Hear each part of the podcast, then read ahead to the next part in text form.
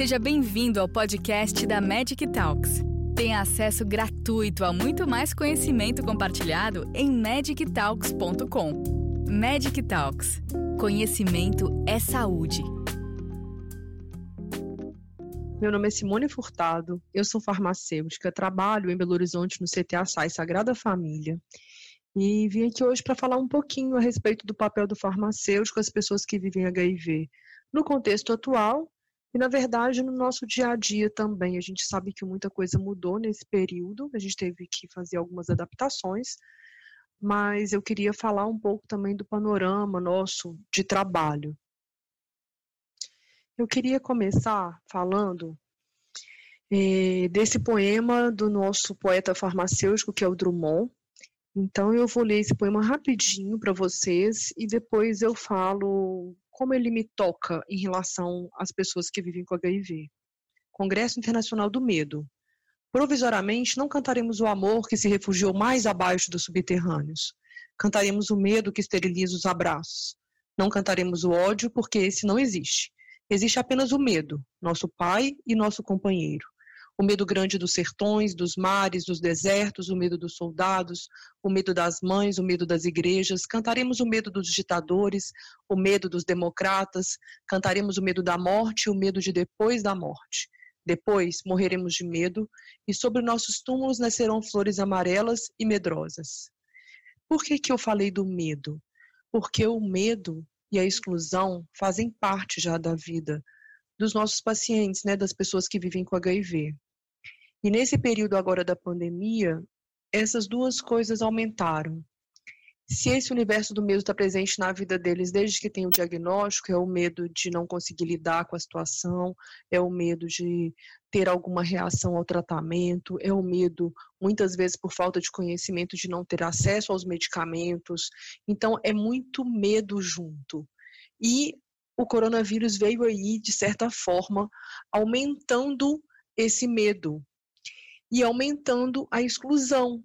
Por quê? Porque já existe uma exclusão que faz parte do contexto de vida dessas pessoas.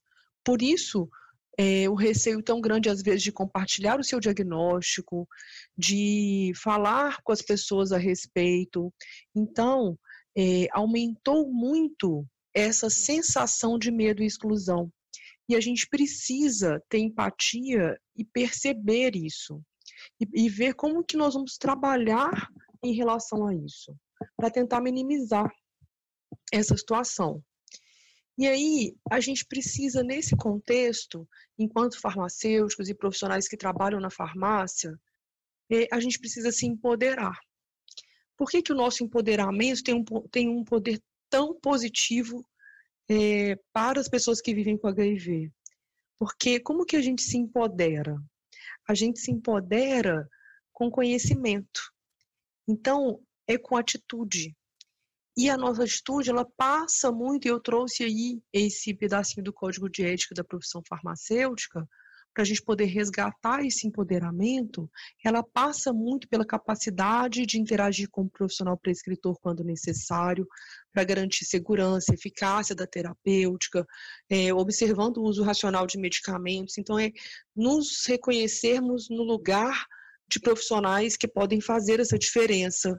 E aí, com isso, a gente, a gente pode é, se posicionar em relação a atos que a gente considera que não estão dentro das, da, dos ditames da ciência, da ética, da técnica, né?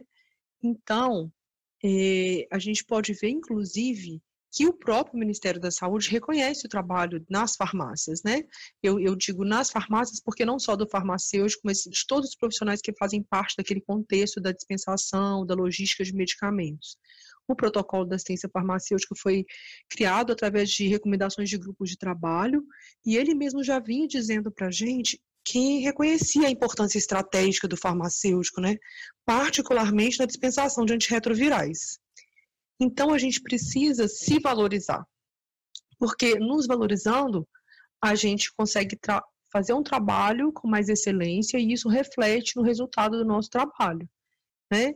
E aí tem aqui nesse protocolo, nesse parágrafo, eu gosto muito dele, porque ele diz assim: que no campo da atenção às pessoas que utilizam tratamento antirretroviral, um dos pontos de contato mais importantes do sistema de saúde com os usuários é o momento da dispensação do tratamento. Esse encontro permite que os farmacêuticos não apenas orientem e repassem informações ao usuário, mas que o façam em um processo de troca. Então, tem duas palavras para mim que são fundamentais nesse parágrafo: o encontro e a troca. Por quê? Porque não é só entregar o medicamento, eu acho que não é só esse o nosso papel, né? Ele vai muito além disso. Quando uma pessoa inicia o tratamento para HIV, a hora que ela recebe o medicamento, ela recebe, na verdade, junto com ele, a materialização daquele diagnóstico. Então, a gente precisa estar muito sensível a esse momento. E quando ela vai todas as vezes à farmácia, que é o lugar que ela mais frequenta no serviço, é, às vezes, para algumas pessoas, são, é, são o único, único lugar onde elas, onde elas têm o seu diagnóstico assumido, o único lugar onde elas podem eventualmente falar alguma coisa. Então, a gente é muito importante para essas pessoas e a gente precisa se enxergar, se enxergar nesse lugar, né? Então, eu acho que o mais importante é isso. Como que a gente pode reduzir, então, esse medo que já existe e que agora ficou aumentado e reduzir essa sensação de exclusão é com empatia, é se colocando no lugar do outro, né? É trazendo ali para aquele pensamento seu é, se eu gostaria de ser tratado daquela forma que eu estou tratando aquela pessoa. Porque a empatia, para mim, ela é fantástica, ela consegue minimizar esses problemas. E aí, eu queria falar muito a respeito de todos que fazem parte desse processo da farmácia, sabe? Porque eu não é só o farmacêutico. O que seria de mim sem as minhas meninas? Os meninos que me desculpem, é porque na, na farmácia onde eu trabalho somos só meninas, né? Então, eu falo que elas são fundamentais para que o trabalho dê certo. Eu dependo delas para tudo. Então, a gente sempre troca ideia, discute caso, elas repassam para mim o que elas acham que não está muito legal. Se elas percebem algum problema com algum paciente, elas repassam. Então, vamos sempre valorizar é, esse trabalho em equipe. Né? Ele é extremamente importante para todo mundo. E aí, quando a gente fala da assistência farmacêutica às pessoas que vivem com HIV, é, esses, esses dados aqui são de um artigo muito interessante do Murphy. Ele realizou uma pesquisa nos Estados Unidos e comparou é, a assistência farmacêutica a pessoas que vivem com HIV em farmácias é, comunitárias, que aqui seriam as farmácias da atenção básica, e em farmácias especializadas em HIV, que no caso aqui seriam os, os SAIs, né, as UDMs, que são especializados em HIV. E aí percebeu-se o seguinte, que pacientes com pouco conhecimento do seu tratamento têm três vezes mais chances de perder doses. Isso é muito importante a gente entender. Ou seja, sem o óbvio, às vezes o que é óbvio para mim não é óbvio para o outro. Então, às vezes, uma informação que eu acho que naquele momento não seria tão importante assim para a pessoa é muito importante. Confiar no profissional é fundamental para que, que o paciente siga as suas recomendações ele precisa tá, estar tranquilo em relação ao conhecimento que a gente pode passar para ele. Né? É, e farmácias especializadas em HIV conseguem melhores taxas de adesão e persistência com seus pacientes, ou seja, eles usam bem o serviço e persistem nesse uso bom. É, a gente sabe aí, todos vocês sabem que a gente teve essa questão de que o Ministério da Saúde permitiu aí um uso, é, uma dispensação mais prolongada do medicamento. Na verdade, eu percebo que para algumas unidades do estado de São Paulo isso já era uma, já era uma coisa que acontecia naturalmente, mas para outros, lugares isso veio realmente como uma novidade. Foi muito bom, é, nos, tem nos ajudado bastante, mas é, faz parte aí desse contexto de termos que nos reinventar durante esse processo. Por quê? porque a gente teve consultas e exames, inclusive de carga viral, cancelados ou adiados. E, é, pelo menos onde eu trabalho, a gente fez várias avaliações dos pacientes de forma remota, Então, os médicos pegavam a agenda deles, os, os, pacientes que estavam agendados, pegavam o prontuário, olhavam os exames que o paciente havia realizado, renovavam receitas, pedido de exame, encaminhamento para vacina e entregavam isso tudo na farmácia. A gente trabalha com um prontuário individual e a gente arquivava esses, tudo isso na farmácia e entregava para o paciente porque é o local que ele mais estava frequentando. É, nesse momento fica parecendo que já está um pouco fora dessa questão da pandemia, né? Essa, essa questão de cancelamento de consultas e exames, mas aí vale a pena a gente lembrar que nós não vamos poder perder de vista a possibilidade de termos uma nova onda da epidemia, como tem acontecido na Europa. Então, a gente tem que trabalhar com o contexto de ir é, melhorando o nosso, o nosso atendimento aí online, nosso atendimento realmente remoto, porque ele pode voltar ainda a ser uma realidade, infelizmente. Né? A gente sabe que o exame de HIV concorreu aí com o exame para o coronavírus e que os profissionais infectologistas foram muito requisitados, então é, a gente precisou se adaptar muito nesse período. É, e a gente sabe também que, em relação aos benefícios que podem ter sido trazidos por essa dispensação para 90 dias, ela não se aplica a todas as pessoas que vivem com HIV. Por quê? Porque se trata de um público extremamente heterogêneo, né? Eu tenho aquelas pessoas que tiveram diagnóstico recente, então que é, se eu pego já entrego 90 dias de medicamento para essa pessoa na primeira dispensa, fica complicado porque eu preciso de um acompanhamento, eu preciso que ela fa... eu normalmente, óbvio que cada um trabalha da forma que acha que é mais adequado para a sua realidade.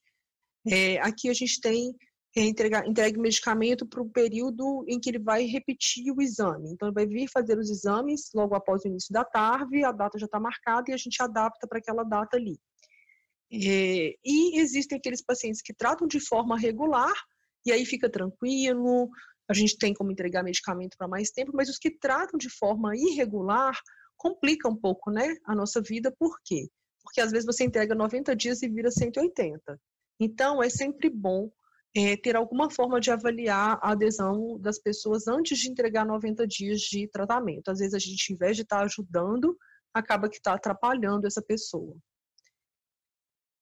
E em relação a PrEP e PEP, eu acredito que o cenário deva ter sido parecido. Para vocês aqui, é, os pacientes da PEP continuaram sendo atendidos normalmente. A PrEP também foi mantida, só que é, ficou um pouco aí sem a fase de expansão que estava prevista e que agora está sendo retomada.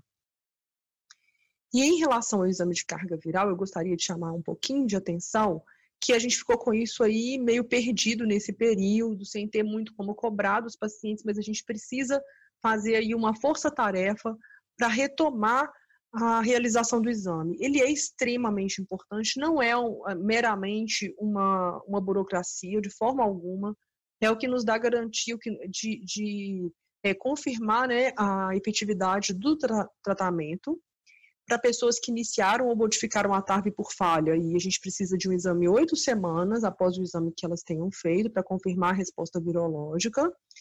E para confirmar falha, a gente precisa de um intervalo de quatro semanas entre um e outro. Eu sei que não está fácil, mas é hora da gente começar a tomar a rédea dessa questão do monitoramento laboratorial relacionado à carga viral. E durante esse período, é, aqui pelo menos, a gente teve um problema muito grande com toda a cascata de cuidado contínuo. Então, eu, eu, essa cascata de cuidado contínuo, que eu, dessa forma que está exatamente como está no nosso PCDT, e, e ela, a cascata, ela é extremamente importante para a gente poder é, enxergar todo o fluxo de, de atendimento e saber onde a gente precisa agir. E a conclusão que eu chego é que nesse momento a gente precisa agir em todos os degraus, os degraus da cascata. Que, primeiro deles, o diagnóstico oportuno. É, a gente deixou de oferecer teste é, na quantidade que era ofertado anteriormente. Nós deixamos é, de atender um número de pacientes que era o que a gente atendia antes no, nos, nos serviços de testagem também, porque as pessoas estavam com medo de comparecer a serviços de saúde nas épocas de pico da pandemia, que foi diferente em cada estado, né? Então elas não estavam querendo ir fazer às vezes uma testagem só é, por curiosidade ou por ter se exposto, a maioria que foi era, era por uma exposição atual. Então, a gente precisa pensar que a gente tem alguns diagnósticos aí que não foram realizados e que a gente precisa incentivar a testagem. É, a vinculação do indivíduo, o que é a vinculação dele? É aquele momento em que ele é ligado a um serviço de saúde. Então, no caso aqui de Belo Horizonte, por exemplo, o paciente ele tem um diagnóstico, ele é colocado numa fila de, do serviço de regulação e o serviço de regulação liga ele a um serviço de saúde. E então essa vinculação, ela ficou comprometida. Teve um momento em que nós tínhamos 200 pacientes na fila de regulação e a, a principal causa disso foi que alguns serviços, no caso nosso aqui, o Hospital Eduardo de Menezes ficou com toda a sua força-tarefa voltada para o coronavírus e é, comprometeu, então, é, a, essas primeiras consultas. Então a gente precisa, a gente precisou fazer um, um, uma, uma força-tarefa entre, entre os outros serviços para atender essa fila de espera. E a retenção dos pacientes, ou seja, o que é um paciente retido? Um paciente retido é aquele paciente que faz o acompanhamento regular. Né? Ele vai ao serviço, ele vai às consultas, ele faz os exames, ele pega seu medicamento. Então, se ele está retido no serviço, ele faz exames e retira medicamento sem faltar as consultas. Essa retenção ficou extremamente comprometida. Várias pessoas com medo de ir ao serviço, com muito receio por conta da pandemia. Então, assim, e também, a, a, como eu já falei anteriormente, a nossa deficiência em ofertar, né, consultas e exames, então a retenção ela ficou muito comprometida nesse período, e aí agora cabe a gente começar a resgatar isso também, porque só um paciente que tem uma boa retenção vai ter uma boa adesão ao tratamento, e a adesão ao tratamento que seja muito boa é importante para a gente conseguir o nosso objetivo, que é a supressão da carga viral, né? Porque a gente sabe que um paciente com carga viral suprimida, em uso correto do medicamento, ele tem qualidade de vida comparável a pessoas que não vivem com HIV, inclusive a expectativa de vida também. Então, é, em relação à cascata de cuidado contínuo, esse artigo do Mugaveira é muito interessante, quem mora quiser dar uma olhadinha nesse artigo.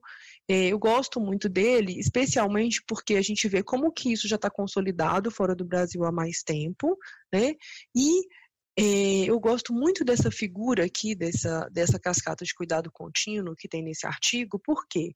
Porque ela mostra para gente que a cascata ela não é unidirecional.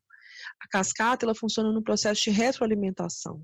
Então, não é porque um paciente hoje está com uma boa adesão e está com carga viral indetectável que ele, eu posso considerar que ele está retido no cuidado e que está ótima a situação dele, que eu não preciso prestar atenção nele mais. Não, a gente vê que eventualmente alguém que está num, num quadro de boa adesão e tudo, ele pode em algum momento piorar a sua adesão, e aí a gente precisa reinserir novamente esse paciente. Então, é sempre uma. Um, a gente tem que prestar sempre é, atenção é, em como o paciente está em relação a essa cascata de cuidado contínuo. E aí eu não sei se aconteceu com vocês, mas eu percebi aqui no serviço e com vários colegas que eu conversei também, um aumento muito grande durante esse período dos retornos após abandono.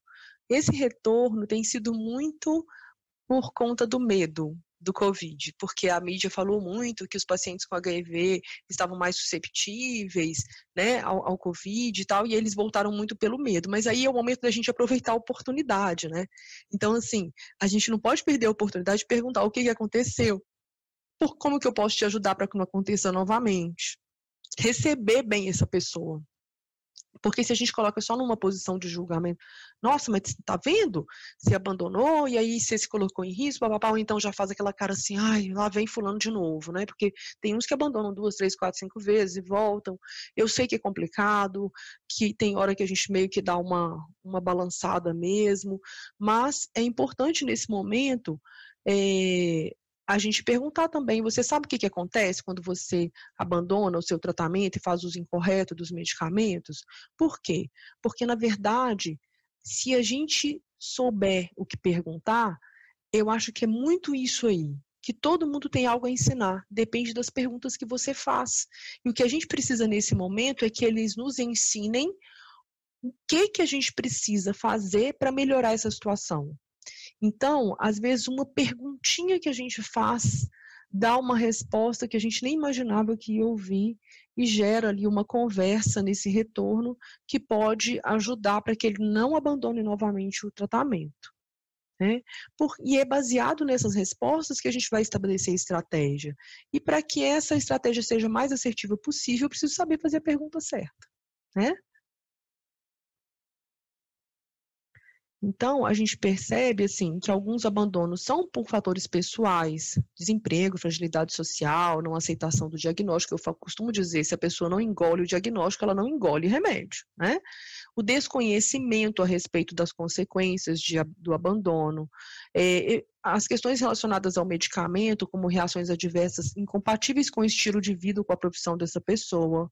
Então, às vezes, eu falo assim: eu não consigo tomar esse medicamento porque eu piloto moto e eu trabalho pilotando moto e eu fico tonto com esse medicamento. Então, ele acabava escolhendo, já tive essa situação é, no serviço. A pessoa acaba, como tem que trabalhar, escolhendo trabalhar ao invés de tomar o medicamento é, alguma reação que piore a qualidade de vida dessa pessoa. Então, a gente tem que ficar atento e pensar que nesse retorno tem algumas questões que a gente precisa levar em conta, tá? Que é, talvez rever o esquema terapêutico seja uma oportunidade nesse momento, então a gente rever o esquema terapêutico dessa pessoa como um todo, tá? E é, a gente tem que sempre ter na mente que a perda de doses pré-abandono, a pessoa que abandona, ela, ela não costuma ter uma adesão bonitinha, sabe? Ah, pega o remédio certinho, de tanto em tanto tempo, não. Quando a gente vai olhar o histórico delas no ciclone, a gente pode perceber que teve perdas, assim, uso inadequado antes de abandonar. E quando a pessoa ela tem perda de dose, eu sempre chamo atenção para isso. Eu não tomo remédio hoje, eu não tomo no final de semana porque fui para casa de amigo. A gente pode ter, naquele momento ali que ela não usou o medicamento, um nível sérico insuficiente do medicamento no sangue dessa pessoa. E aí, é nesse momento que pode replicar vírus na presença de fármaco. Então, essa replicação do vírus com a presença de medicamento em pouca quantidade é que vai fazer com que exista, possa existir a emergência de cepas resistentes, né? Então, isso é muito sério e a gente precisa ter isso em mente nesse momento desse retorno pós-abandono. Por quê? Principalmente porque, nesse momento, um paciente com carga viral detectável, né, ele pode estar imunossuprimido, né? Porque a gente sabe aí, a carga viral detecta e a, a tendência é a gente ter uma perda aí no CD4. Né? E não sei se vocês já perceberam também que os pacientes que têm carga viral indetectável, mas a adesão não é tão boa assim, eles não têm um ganho tão importante no CD4, porque a resposta imunológica, a resposta é, é, da, do nosso sistema imunológico, ela é muito dependente de uma adesão muito boa ao medicamento. Né? É, recentemente eu li um artigo muito bacana da Universidade Federal de Pernambuco sobre os não respondedores imunológicos, ou seja, aquele paciente que tem carga viral indetectável, mas que não melhora CD4. A gente sabe que aqueles que iniciam com CD4 muito baixa tem uma tendência muito grande disso acontecer, mas eles perceberam que tem uma, um efeito importante do HIV na modulação do timo que é um, um, dos lugares responsáveis aí pela, pela maturação dos linfócitos T, né? Então, assim, isso e mostra que quanto mais cedo a pessoa inicia o tratamento, menor é o dano sobre esses reguladores químicos e que a pessoa tem uma capacidade melhor de recuperar essa, essa imunossupressão. Então, a gente, isso aí vale, então, não só para pacientes com carga viral detectável, mas também para aqueles que têm carga viral indetectável, mas que não, não, não tem uma adesão ainda tão boa assim, porque a gente sabe que às vezes até com uma adesão mais ou menos conseguem detectar a carga viral, e aí ele pode, então, eventualmente estar mais imunossuprimido. E se tiver com uma imunossupressão, pode apresentar quadros mais graves do Covid-19. A gente ainda não tem no nosso país aí dados é, que cruzaram, né? Eu acho tão difícil. Eu, eu vi um artigo esses dias que lá na Inglaterra eles cruzaram todos os dados de pacientes que testaram positivo para Covid e que faziam tratamento para HIV. Então, assim, a gente ainda tem muita dificuldade porque aqui faz exame no particular, não é reportado para o sistema, né, para o sistema de saúde, para o SUS. Então, assim, compilar esses dados num país como o nosso, que tem dimensões continentais, a gente ainda não sabe ainda exatamente o que, que aconteceu, né? De certa forma, existe a possibilidade da gente associar o tratamento do HIV a um fator de proteção em relação ao coronavírus? Existe. A gente ainda não tem certeza a respeito disso, mas que existem é, estudos em andamento a esse respeito respeito existem sim. E a gente tem que pensar aí que o coronavírus também é um vírus RNA envelopado, ele tem então algumas semelhanças, né, com o vírus do HIV, a gente, vocês já devem ter ouvido falar a respeito, né, então assim, inclusive em relação a sítios de ação, né, é, é, inibidores da protease já foram testados e em relação ao darunavir com ritonavir, o próprio laboratório já se manifestou que não teve efeito. Em relação ao lopinavir com ritonavir, que é o nosso velho caletra aí, é, ainda tem estudos sendo realizados, ainda há dúvidas a respeito, né? Em relação aos inibidores da transitase reversa, o tenofovir e a intricitabina têm mostrado aí é, uma efetividade um pouco melhor em relação à replicação do coronavírus. Então, inclusive, tem um teste realizado, é, um teste, não, desculpa, um estudo sendo realizado aqui no Brasil, um estudo multicêntrico, de, usando tenofovir e intricitabina como PrEP para o coronavírus em profissionais de saúde. Então, eu já estou ansiosa aí para saber resultados desse estudo, né? E a gente fica aí no aguardo. Então, é, a princípio, não podemos afirmar nada, mas existe possibilidade que tratar o HIV direitinho possa sim ser um fator de proteção. E eu acho que o que a gente não pode perder de vista nesse momento é que a gente precisa procurar uma saída, que a gente precisa ter esperança, que a gente precisa estudar, e que a gente precisa apoiar um ao outro, porque para nós, profissionais de saúde, tem sido muito difícil. Então, eu queria terminar essa minha apresentação com. É, na verdade, é uma música, mas é um poema do Teatro Mágico do Fernando Anitelli. Sinta-se à vontade, sem horas e sem dores, respeitável público pagão. Todo sujeito é livre para conjugar o verbo que quiser. Todo verbo é livre para ser direto e indireto. Nenhum predicado será prejudicado nem tampouco a frase, nem a crase, nem a vírgula e ponto final. Afinal, a má gramática da vida nos põe entre pausas, entre vírgulas, e estar entre vírgulas pode ser aposto. E eu aposto o oposto, que vou cativar a todos, sendo apenas um sujeito simples. Um sujeito em sua oração, sua pressa, sua prece, que enxerguemos o fato de termos acessórios para a nossa oração, separados ou adjuntos, nominais ou não, façamos parte do contexto, sejamos todas as capas de edição especial. Mas, porém, contudo, entretanto, todavia, não obstante, sejamos também a contracapa, porque ser a capa e ser contracapa é a beleza da contradição, é negar a si mesmo. E negar a si mesmo é muitas vezes encontrar-se com Deus, com o teu Deus sem horas e sem dores. Que nesse momento que cada um se encontra aqui agora, um possa se encontrar no outro e o outro no um. Até porque tem horas que a gente se pergunta por que é que não se junta tudo numa coisa só. Obrigada por nos acompanhar até aqui. Gostou desse conteúdo? Compartilhe com seus colegas e continue em contato com a gente acessando magictalks.com e em nossas redes sociais para ter acesso a muito mais conteúdos como este. Nos vemos no próximo podcast da Magic Talks.